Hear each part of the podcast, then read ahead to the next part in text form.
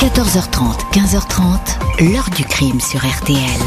Jean-Alphonse Richard. Il se prenait pour le tout-puissant Zeus. Tard le soir, sur son trône de velours, drapé d'une toge rouge, un discours qui mêle mythologie, ufologie et délire mystique. Sa doctrine, le sexe peut sauver l'humanité. Bonjour, il se faisait appeler Zeus, le roi des dieux chez les Grecs, et appréciait que ses disciples féminines se jettent à ses pieds. Son Olympe, un temple interdit aux regards extérieurs, était érigé dans un coin tranquille du bassin d'Arcachon. Après dix années de très discrètes activités spirituelles, Zeus est tombé de son piédestal pour redevenir, aux yeux de la justice des hommes, le simple Claude Alonso. Accusé d'être un gourou tout-puissant qui séduisait des adeptes pour mieux les contrôler, les droguer et parfois abusé d'elle, au point d'avoir été transformée, affirmeront certaines, en esclave sexuelle. C'est cette histoire, celle de la mécanique d'une emprise, que je vais vous raconter aujourd'hui. Comment un ancien agent immobilier se serait-il transformé en un grand prêtre? Zeus, mégalomane pervers ou simple escroc? Quelle était donc la vie derrière les murs de l'Olympe? Question posée aujourd'hui à nos invités, acteurs et témoins de cette histoire. 14h30, 15h30. L'heure du crime sur RTL. Dans l'heure du crime aujourd'hui, l'affaire Claude Alonso, cet homme passionné d'ésotérisme depuis les années 80, s'est peu à peu transformé en un gourou écouté et entouré de femmes dans une maison en Gironde, activité des plus discrètes jusqu'à l'été 2013 où les autorités sont alertées. Ce 22 juillet 2013, le procureur de la République de Bordeaux prend connaissance d'un signalement faisant état de violence sexuelle et d'emprise mentale sur une femme de 41 ans. Elle s'appelle Noura Bourras et est hospitalisée à Limoges dans un état psychologique fragile.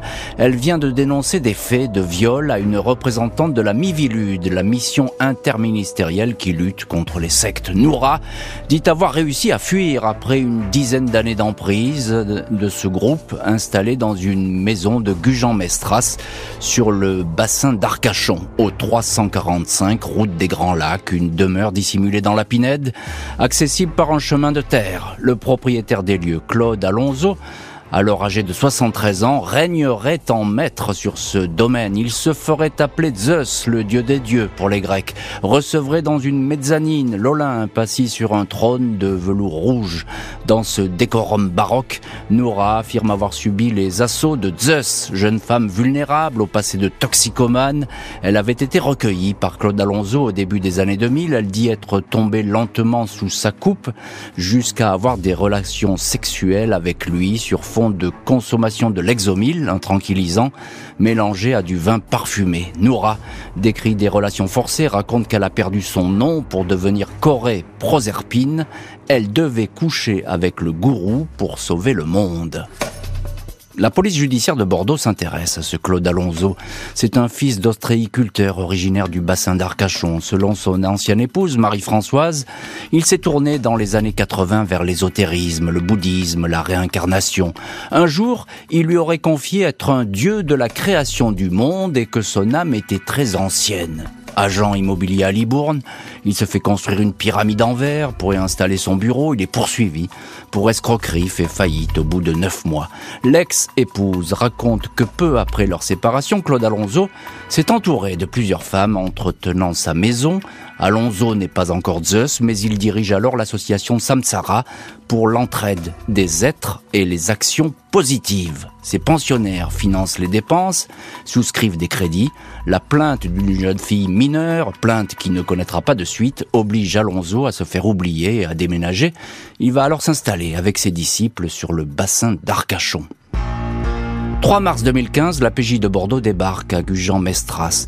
L'enquêteur Thomas Pinon découvre un surprenant décor, une fresque des dieux de l'Olympe, le trône, l'épée, les tables de la loi. Dans la cuisine, une quinzaine de boîtes de l'exomile. Les disciples sur place confirment les rituels en vigueur. Elles portent des noms de déesses grecques. Le nouvel an est fêté le 11 janvier, la Toussaint le 11 novembre. Mais loin du folklore, il est surtout fait état de surveillance généralisée, d'utilisation de calmants, d'orgies, d'abus sexuels certaines femmes semblent souffrir ou ont honte, Claude Alonso est présent. Il nie toutes les accusations d'abus sexuels, sa mauvaise santé cardiaque et ses problèmes de prostate le priveraient d'ailleurs de rapports sexuels. Le septuagénaire qui parle de l'arrivée prochaine des soucoupes volantes nie les viols et les agressions sexuelles. Il va devoir faire face à un témoignage accablant, celui de sa propre fille. Lors de la descente de police chez Claude Alonso, l'une des disciples portant le nom de la déesse grecque Estia a longuement décrit les habitudes, les travers, les obsessions du gourou. Elle a ainsi révélé que ce dernier couchait avec sa fille, Vanessa, interrogée. Celle-ci ne fait aucune difficulté à témoigner. Elle raconte qu'à l'âge de 11 ans, son père est venu une première fois dans son lit pour la caresser, lui disant qu'il passait une nuit avec chaque femme et que papa avait décidé de lui consacrer une nuit. Vanessa, épouvantée, avait alors coupé les ponts avec son père pendant dix ans. Elle le retrouve en 2000, elle a alors 20 ans et est accro au cannabis. Son père la place sous influence, dit-elle, la baptise Artémis. Peu à peu, elle se coupe de ses amis, ne voit plus sa mère. Je devais apprendre à ne plus penser, dira-t-elle aux enquêteurs. Au fil des mois, Claude Alonso va lui répéter qu'il est impératif qu'elle ait des relations sexuelles avec lui, sinon il risquerait d'être enlevé par les forces du mal.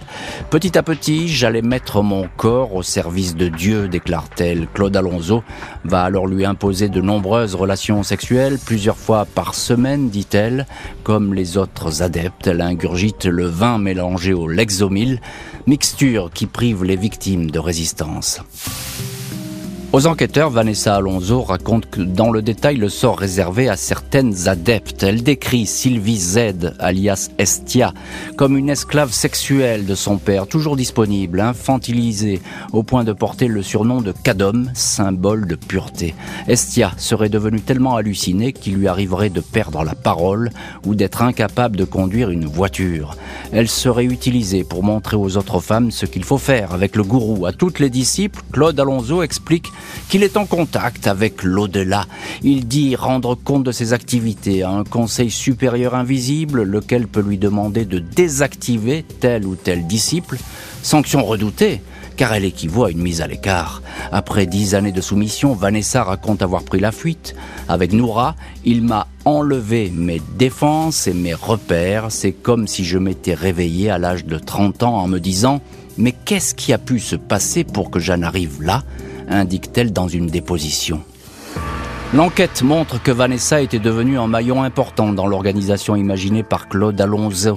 Ce dernier s'en servait parfois comme appât pour attirer dans la secte de nouvelles femmes. Sur un forum internet, il usurpait son identité pour dialoguer avec de possibles futurs adeptes. Stéphanie, femme vulnérable après avoir partagé la vie d'un homme violent, débarque ainsi à Gujan-Mestras en croyant y trouver un refuge. Elle décrira aux enquêteurs un homme qui pouvait passer des semaines, des jours, voire des années pour placer sous sa coupe certaines adeptes, les culpabiliser, les manipuler, afin qu'ils puissent obtenir satisfaction de ses pulsions perverses. L'homme devant lequel les disciples se prosternaient va donner une version diamétralement opposée de la vie au sein de l'Olympe. Il va nier être un manipulateur, un violeur, et se présenter comme un protecteur.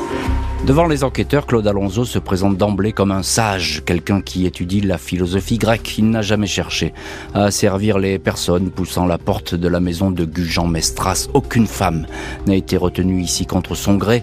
Le gourou affirme au contraire qu'il a été bienveillant avec ses pensionnaires. Il dément toute manipulation ou toute culpabilisation de ces femmes afin d'obtenir des faveurs sexuelles. Au sujet de Noura, qu'il a dénoncé, il dit l'avoir recueillie par pitié.